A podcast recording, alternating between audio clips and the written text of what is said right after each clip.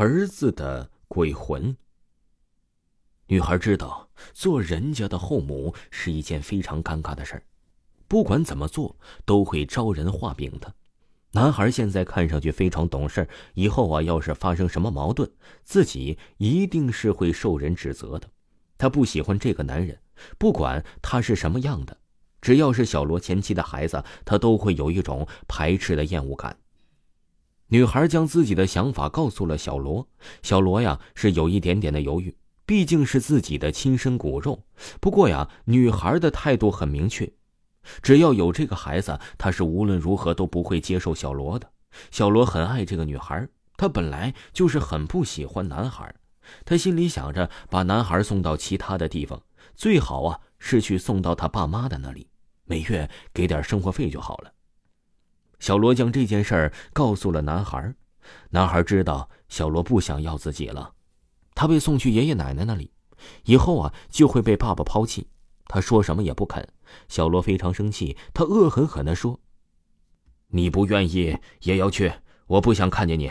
你不想去爷爷奶奶那里，就去你爸爸妈妈那里吧。”小男孩哭着说：“我不要去，我不离开你。”小罗更加生气了，他对男孩大打出手，但是男孩啊都不答应离开他。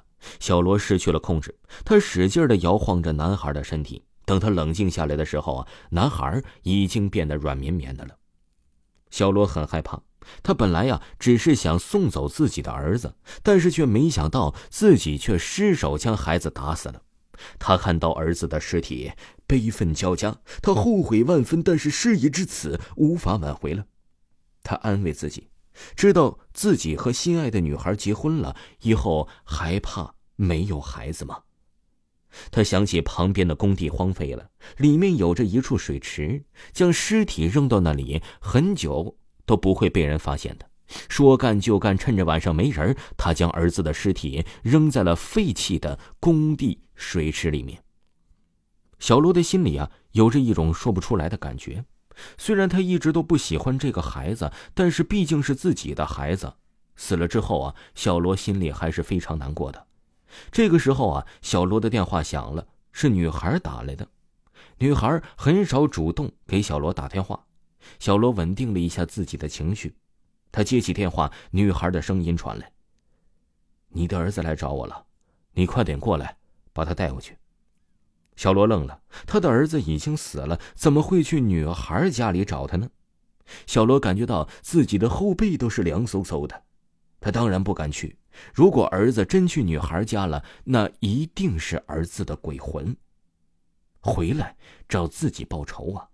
他躲在卧室里面不敢出去，可外面的门铃一直在响，他也当作没有听见一样。过了一会儿，门铃不再响了，小罗松了一口气。他用被子蒙住头，只露出了眼睛。这时候，女孩的声音突然响起来：“你的儿子来找我了，你不去接他。”我把他送回来了。小罗仔细一看，女孩就站在自己的面前。小罗不知道这女孩是怎么进来的，眼前的女孩是不是真的是自己喜欢的那个女孩呢？在地上还趴着自己的儿子。小罗吓得看在墙上，要是没有了墙壁的支撑，他肯定已经瘫软在地上了。儿子用很奇怪诡异的姿势慢慢的拍起来，嘴里说着：“爸爸，别丢下我，我不想离开你。”我不会离开你，我把我最喜欢的阿姨带来了，我们永远在一起吧。女孩脸上露出了诡异的微笑，我们永远在一起，再也不分开，谁也不会丢下谁。